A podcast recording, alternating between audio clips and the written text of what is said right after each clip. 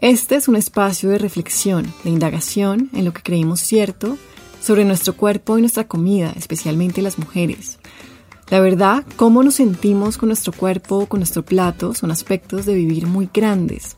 Por eso en este podcast se abarcarán muchos temas inesperados. Hablaremos de otros mandatos incrustados, de esas creencias tipo yo debería que nos atormentan. Deberíamos ser más flacas, más disciplinadas, cuidarnos más, ser más de esto, menos de lo otro. Ideas que nos agotan, que no nos ayudan a conectar con un sentido de vivir que incluya más alegría, paz o satisfacción. Mucho de eso viene de la cultura y vamos a pasar por ahí. Vamos a revisar una cultura de dieta, de violencia estética, sexista, que fomenta el perfeccionismo, el agotamiento, la insatisfacción corporal, las guerras con la comida. Lo haremos para afinar nuestro ojo crítico, aprender a poner límites e identificar la manera como los mandatos externos se miscuyen en nuestra salud mental y física, nos dicen cosas que no son ciertas, nos convencen de que hay versiones idealizadas nuestras que tenemos que perseguir sin descanso. Porque también sé que lo necesitamos, en este espacio se fomentará la suavidad frente a nosotras mismas, la autocompasión, la comprensión profunda de que somos suficientes tal cual somos. Yo soy Camila Cerna, soy la autora del libro Yo debería ser flaca, soy coach y me dedico a conversar con las mujeres sobre su relación con la comida, con el cuerpo y todo eso que se teje en el medio. Así que bienvenidas. Caracol Podcast presenta Yo debería ser flaca con Camila Serna. Hola, ¿cómo están? Bienvenidos, bienvenidas a este episodio del podcast. Quiero aprovechar esta ocasión para hablarles de algo que es particularmente útil si tienen una lucha con la comida.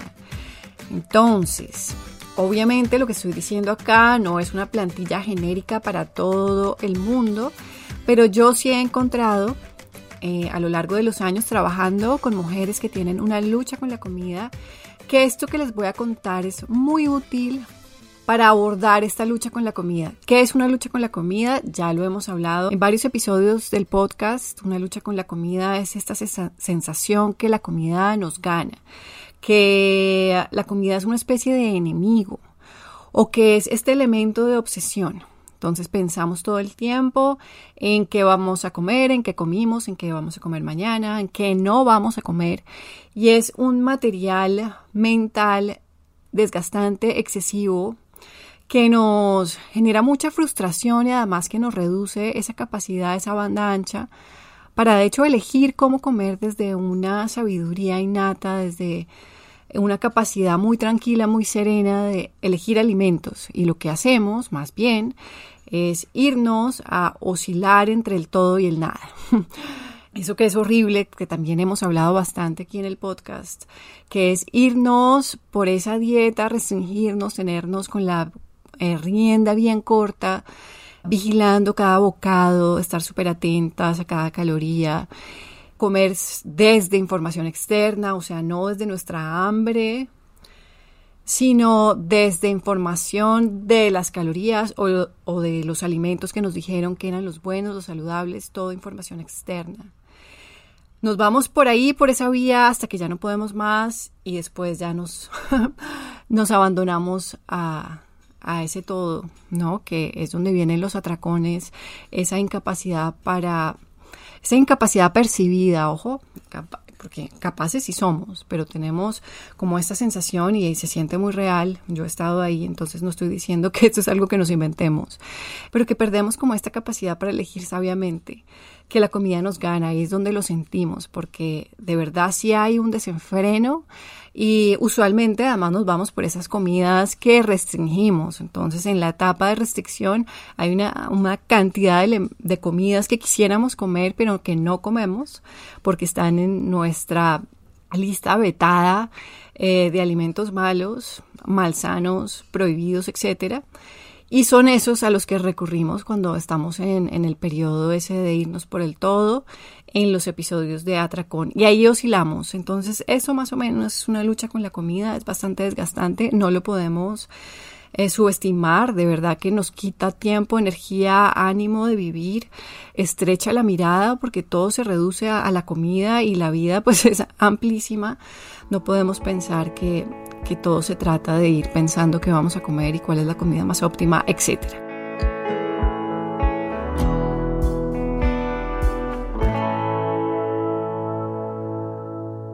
Entonces, si estás ahí, yo te quiero recomendar algo. De nuevo, no es una plantilla genérica, no es por, para que creamos que esto es como lo universal que le sirve a todo el mundo, pero sí lo puedes intentar.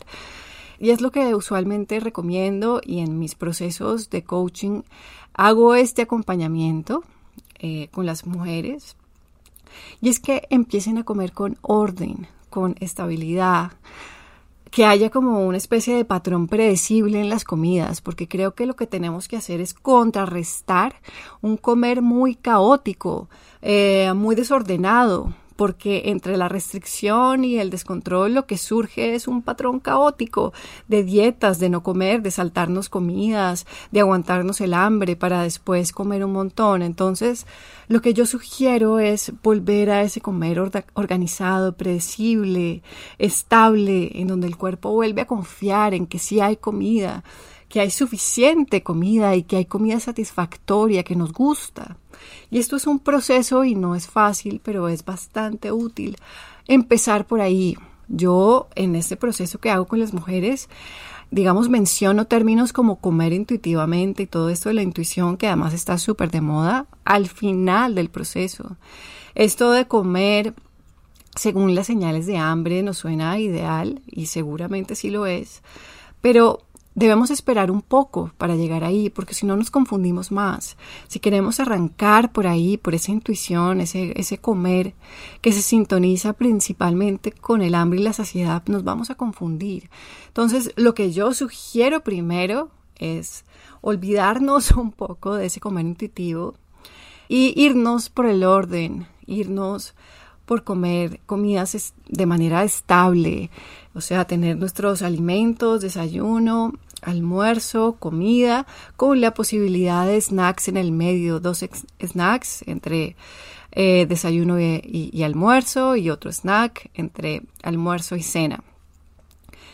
Ahí en esas ventanas de tiempo tenemos esas posibilidades de practicar ese permiso incondicional para comer, que es uno de los pilares fundamentales, así de los más importantes que tenemos que desarrollar que, se pierde mucho en esta cultura de la restricción.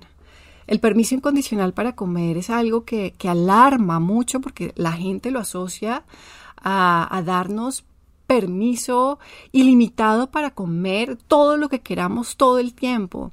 Por eso es que a veces comer intuitivamente y este tipo como de discursos a los que yo me suscribo tienen mala reputación porque, no sé, mucha gente cree que estamos promocionando un comer desorganizado, no sano, que, que, básicamente es como comer papitas en el sofá o hamburguesas y helados todo el tiempo sin parar y, la verdad es que no estamos eh, promocionando esto. Lo que queremos es comenzar a trabajar como una base sobre todo cuando ha habido este largo historial de dietas, trabajar esta base, esta estabilidad para que el cuerpo lentamente se calme, lentamente entienda que, que el panorama es confiable, que sí hay alimento suficiente. Y de esta manera es como lentamente, lentamente comienzan a surgir pues este esta alimentación intuitiva, estas señales del hambre, esta información interna que podemos comenzar a escuchar y a seguir y a confiar en ella y saber que todo está bien,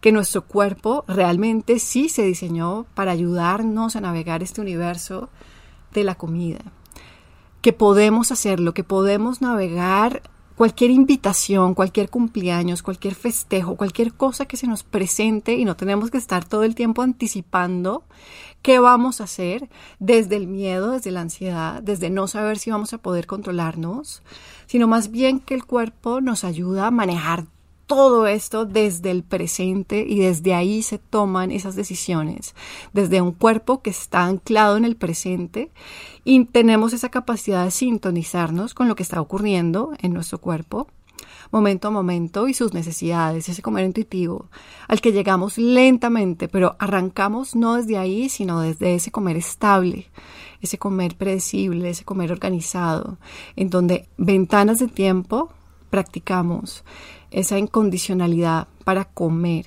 eso que hemos perdido en esa cultura de dieta que tanto se obsesiona con las calorías y con las dietas y con contar cada gramo y sobre todo con tercerizar esas decisiones al comer. Siempre estamos atentos a qué nos dicen, qué deberíamos comer, qué está de moda, qué dieta está ahora en tendencia, ¿no? Todo ese tipo de cosas que que nos confunden. Creemos que es súper bueno tener tanta información sobre comida, pero a la larga lo que termina pasando es que todo se vuelve una información externa, todo se vuelve irnos afuera a que nos digan cómo comer.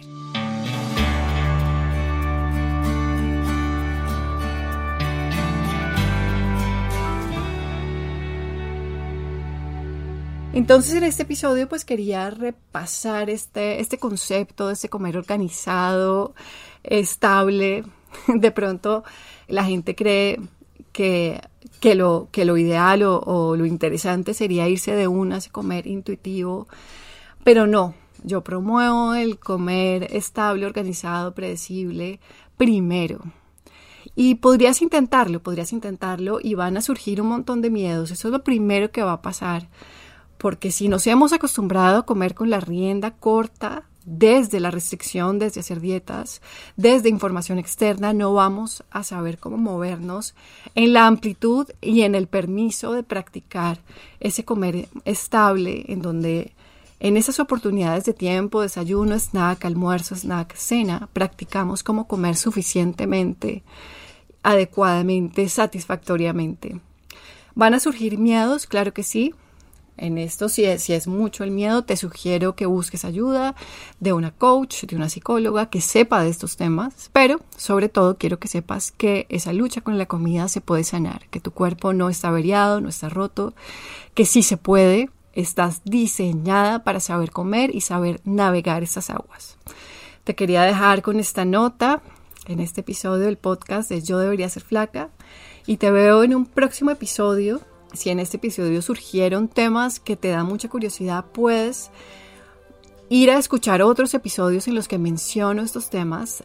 Tengo un episodio específico sobre la restricción que también abarca muchos temas complementarios a lo que he dicho acá que te puede servir muchísimo. Entonces, si no has escuchado ese episodio, ve y lo escuchas porque te va a servir un montón. Y recuerda, si em, conoces a alguien que le puede servir esta información, me sirve muchísimo que compartas el podcast porque de esta manera los podcasts crecen. Te mando un abrazo, que estés muy bien. Chao.